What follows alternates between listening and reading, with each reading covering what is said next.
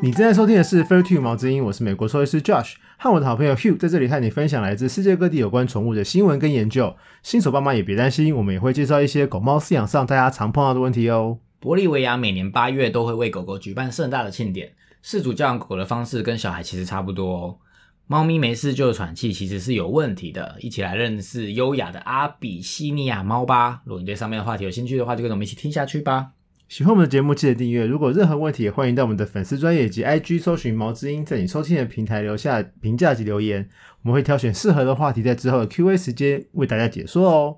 嗨，大家好，我是 Hugh。Hello，我是美国兽医师 Josh，欢迎回来。你今天要介绍一个狗狗的节日，它是叫什么名字啊？它是它叫做圣洛克日，它是呃在玻利维亚每年八月十六举呃举办的一个庆典。八月十六都已经过了，为什么现在才讲？对，因为它就发生了，然后我才发现哎有这个庆典的存在，赶快来介绍一下。那什么是圣洛克日呢？它是呃天主教一个圣徒，然后他也是狗狗的守护者。圣徒就是所谓的圣人嘛，对不对？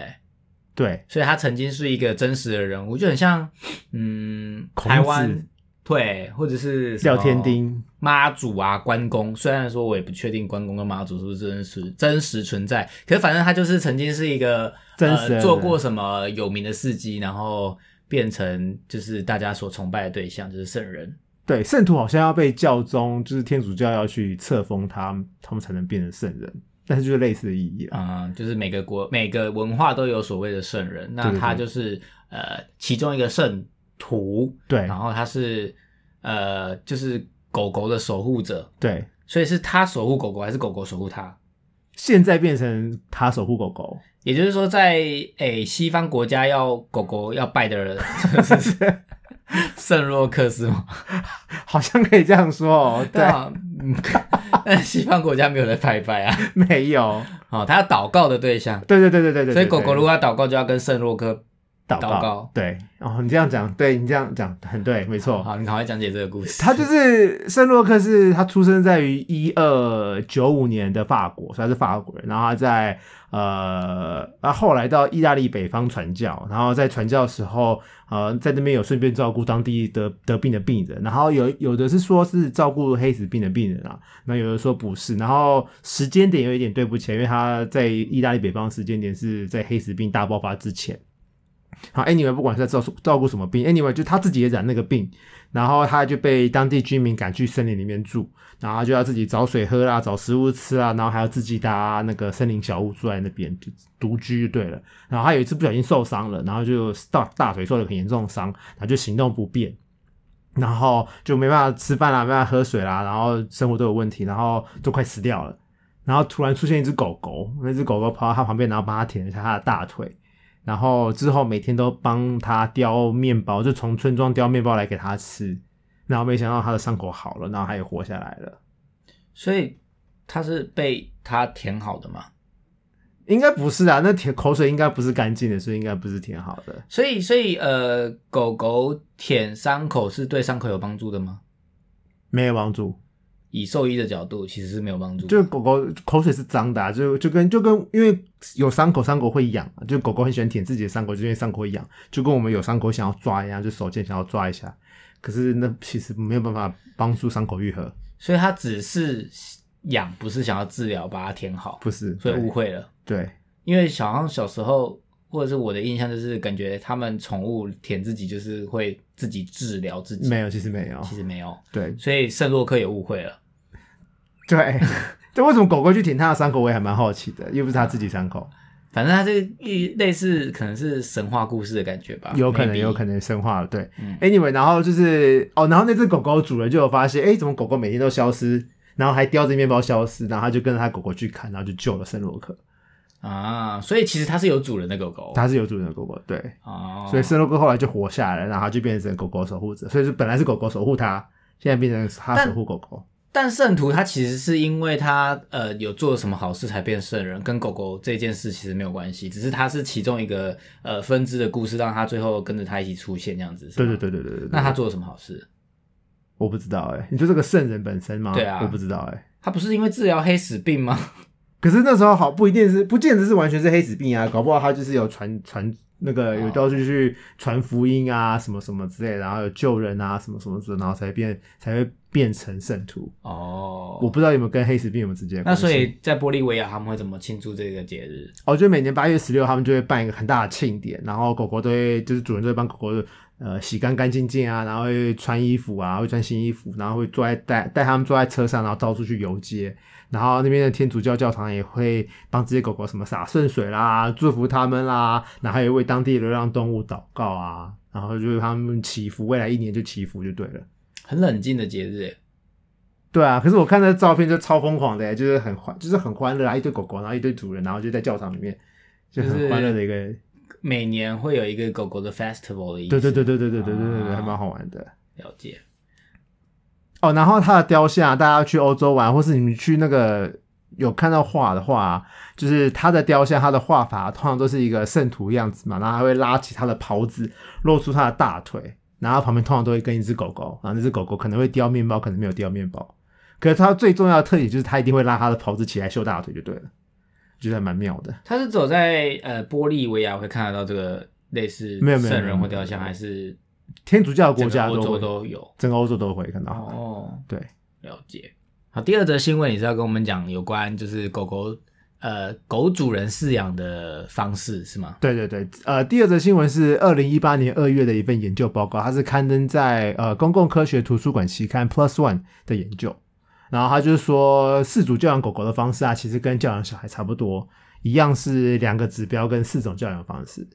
就是我们大人主人在教养狗狗上面一样是两个指标嘛，就是要求跟回应，要求的规多跟少，跟回应的多跟少。要求高就是呃像是有多少规定啦、严格程度啦，呃或是教养他们对于是非对错的观念啦，跟命令给予的多寡就是要求。那回应的部分就是看宠物有需求的时候，主人会给少给给予多少回应。呃，像是呃物质的回应，或者行为的回应，或像是鼓励啦、惩罚啦、给零食啦，或是把玩具拿走啦，都是回应的一种，或者去抱抱他们啦什么之类的。然后，所以依照要求的多寡跟回应的多寡，可以分成四种教养方式，然后就是分成权威型、呃宽容溺爱型、独裁专制型跟忽略型。那权威型就是对狗狗的回应高，然后要求也高，就是狗狗，那、就是饲主会有明确的规则，然后也会斟酌狗狗的需求，然后回应他们，这是权威型。然后宽容溺爱型就是对狗狗的回应度高，但是要求很低，就是狗狗给狗狗的规定其实很少，他们要干嘛就干嘛，但是狗狗想要什么都会满足他们。那另外一个独裁专制型就是对狗狗的回应很低，但是要求很高，就是态饲主的态度比较强硬一点，然后会严格定出呃需要 follow 的规则，然后他们比较不考虑狗狗的需求，这个比较像是严厉的爱的感觉。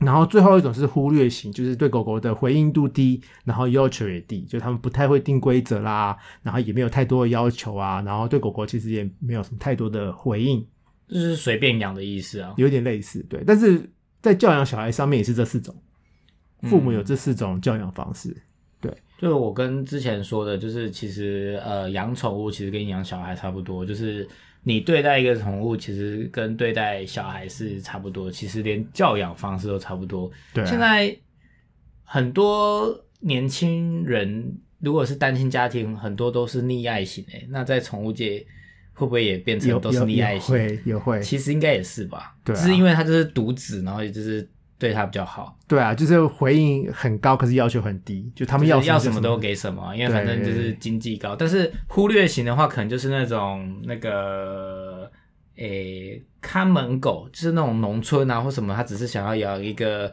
帮他顾家的狗，就可能会是呃忽略型，就是对对对对你只要在那边会叫会咬人就好了。对，然后你肚子饿给你吃个饭，就这样。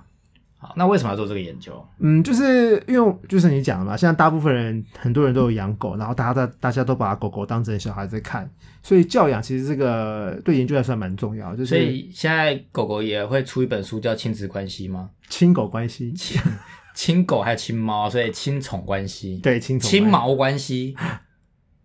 感觉可以出一本这种书，这本书名不好听，亲毛关系，谁想看呢？是还蛮难听的。对啊，哎，你反正就是因为从狗狗的观点来看，就是主人就是它的一切啊，像小孩，小孩会离家，会有男女朋友，会会会有自己的生活圈，会结婚，会搬走。可是狗狗不会啊，狗狗就是狗狗就是住在这里，嗯主人就是他的 everything，你就是他的全世界。所以狗狗的教养方式对于呃研究出一个最好的教养方式，对狗狗的福利来说是最好的。但是虽然你还没讲研究内容，但我也现在有一个想法，就是虽然说教养方式对狗狗很重要，可是就像人类一样，也是会有每个人有自己的偏好。即使教科书或有一些专家说你应该要怎么教比较好，但是还是会有自己的主观意识吧，对就想要就是会有最高标准，但是大家会不会这么做，还是有主观的嗯，意识，要不要去 follow？所以研究是怎么研究的？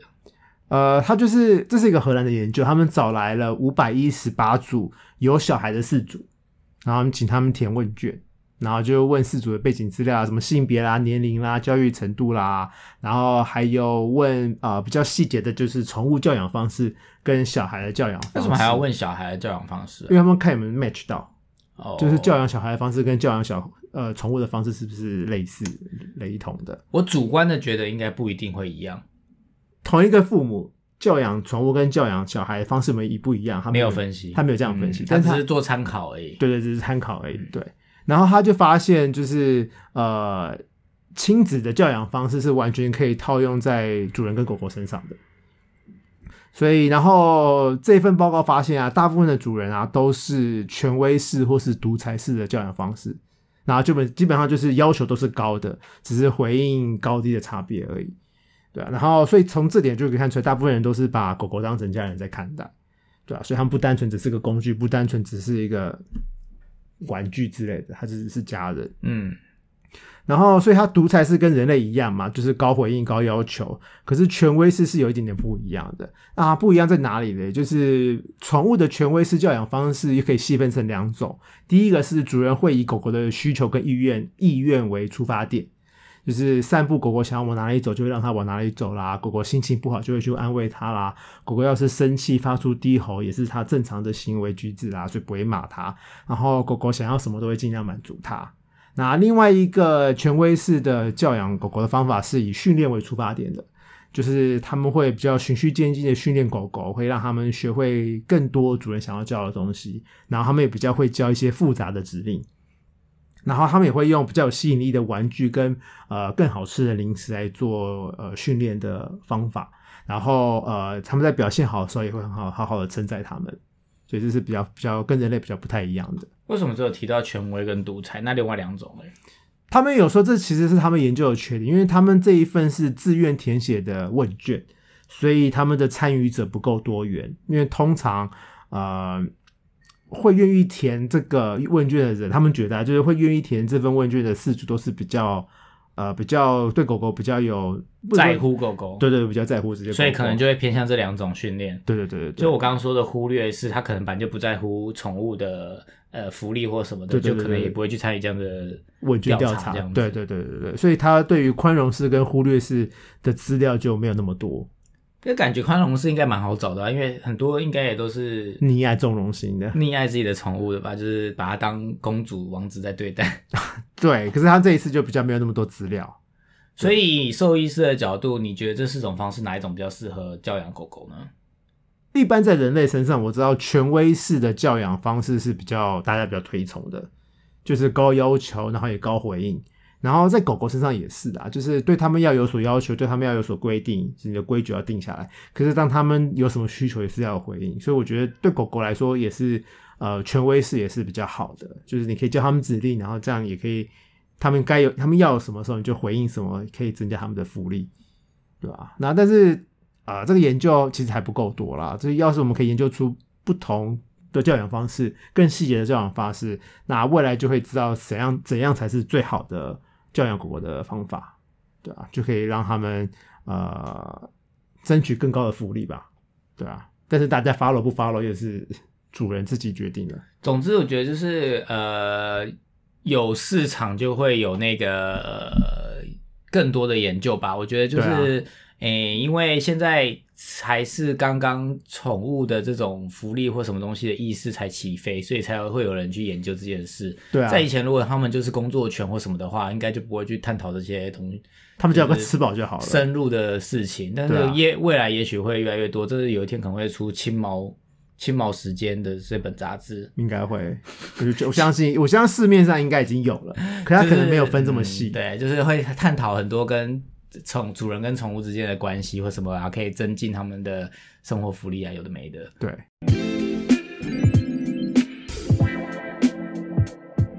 好，今天的 Q&A 时间，我们要讨论就是猫运动完喘气是正不正常的，对，所以是不正常的不完全啊。那你跟我们大家解释一下，好。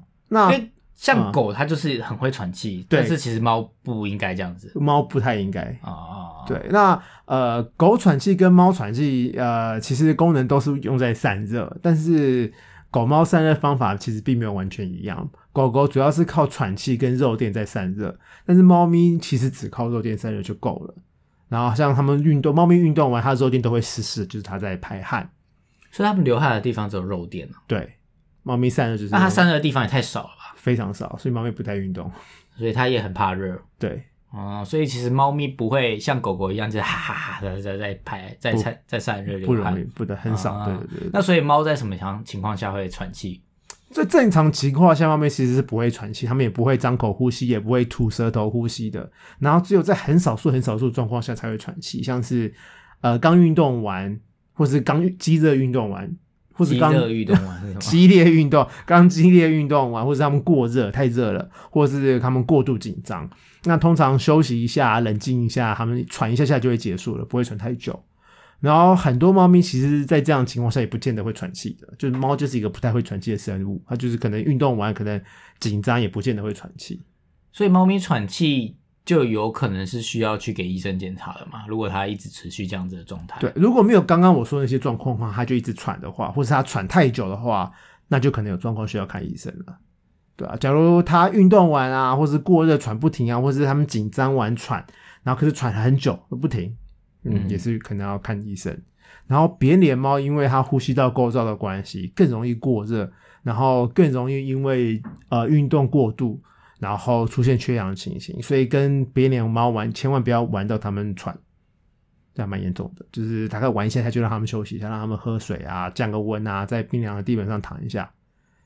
所以要不然会造成它们缺氧，对，缺氧应对该就蛮严重的吼。对啊，对啊，对啊。那要怎么？分辨它是正常呼吸，还是它是在喘气，然后不舒服，或者是有可能造成它缺氧呢？呃，正常猫咪正常呼吸是用鼻子呼吸，它们正常不会嘴巴张开呼吸。那然后猫咪的正常呼吸速率，在没有生病、没有心脏病、呃冷静的状态下，它们每分钟是十五到三十下，这也太难了吧？我们一般人知道怎么数吗？可以数啊，很好数啊，就是不用数一整分钟，就是通常因为猫咪很蓬松嘛，所以你其实看不太它到他的那个胸腔的扩张跟缩小的样子，所以你要手去摸他的胸口。嗯短毛猫看得到啦，可是长毛猫其实看不到，长毛猫主要要摸的，嗯你就手下去摸他的胸腔一下，然后可以数，嗯，就数它胀起来每胀每久多久胀一次，然后就数不用数一分钟，你可以数大概十五秒嗯，几次，然后你乘以四就是一分钟，或者你数三十秒再乘以二就是一分钟的呼吸。所以你说用摸的是它这样呼吸一次会动一下，就算一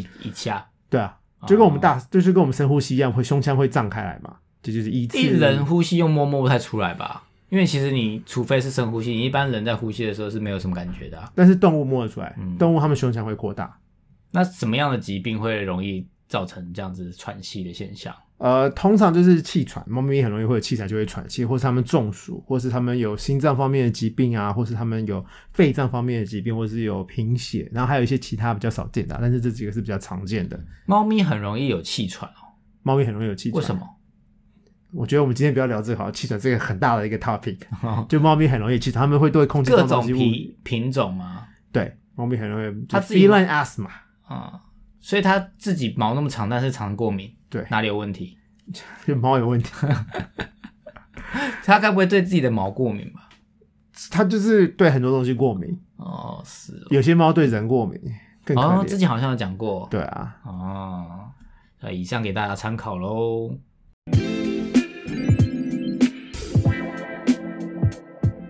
今今天我们品种时间要介绍的是阿比西尼亚猫。什么是阿比西尼亚猫？完全没有听过这种猫。它就是 Abyssinian Cat，它在美国还蛮常见，可是在台湾超少的，我没有看过在在台湾没有看过 Abyssinian。那你为什么想要介绍它因？为我觉得它超美的，它真是超漂亮的猫。怎样的美法？它就是它很修长，然后瘦瘦的，然后它颜色很漂亮，它就是橘红色啊、红咖啡色、红色的感觉，像火一样。我觉得它真的很漂亮，它就是火的颜色，所以它只有这种颜色。它就是这一类的，就是红色系类的。所以阿比西尼亚是哪一国的语言？是什么意思？阿比西尼亚其实是非洲伊索比亚的旧名，然后伊索比亚已经换名字，所以不叫伊索比亚了。然后这个猫为什么叫阿比西尼亚？其实也跟伊索比亚没有关系。它会取这个名字，是因为这种猫第一次出现在世世人面前是在一八七一年的首届的呃英国伦敦水晶宫猫展。然后那时候参展的这种猫啊叫朱拉，那只朱拉它来自于阿比西尼亚，所以它被取这个名字。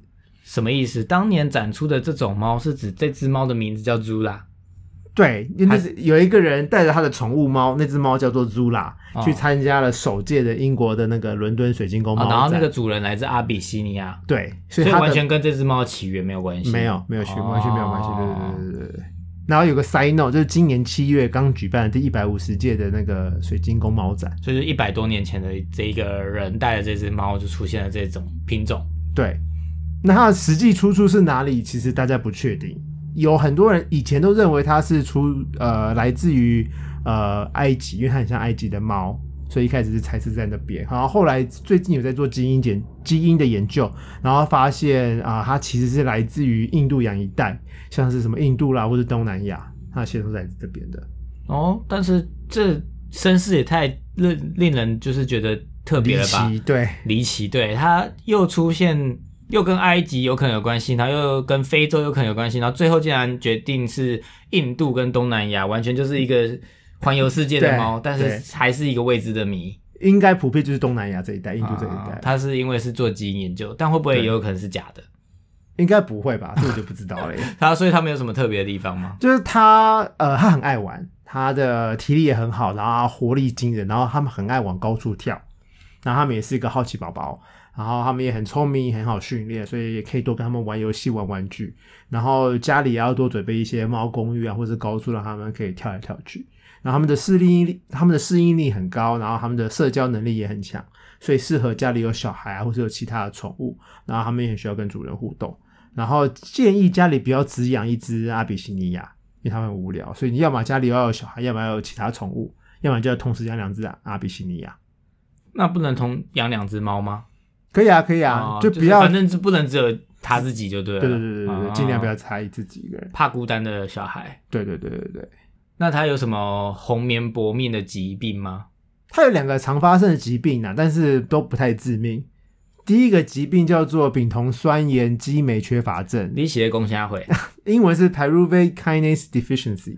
好，这重点不重要，这个是一个隐性遗传的贫血疾病，然后它会造成轻微的贫血，然后而且不会长期都贫血，就是偶尔会发生，偶尔会发生。你要刚好发生，然后刚好验血，你才会发现它有贫血。所以你讲的那个肉肉等的奇怪名字，总而言之就是跟贫血有关系对啊、对，说白话文嘛？就是贫血。好，它容易贫血。然后，所以呃，因为它是隐性遗传嘛，所以繁殖场要有要有良心，就是问之前，就是买之前要问清楚他们这只买这只猫的父母有没有这个疾病，对啊，然后看看父母有没有做过检验，跟买的这只猫有没有做过检验。假如是领养的话，就是领养来做下检验的，就是大家心里有个底。另外一个疾病就是渐进性的视网膜萎缩，呃，progressive retinal atrophy。这个疾病啊，其实在波斯猫跟在阿比西尼亚是最容易发生的。然后它在呃阿比西尼亚身上是显性基因，所以父母只要有一个人有，那宝宝就有很高的几率会有这个疾病。那它就是视网膜会慢慢退化，会慢慢失明。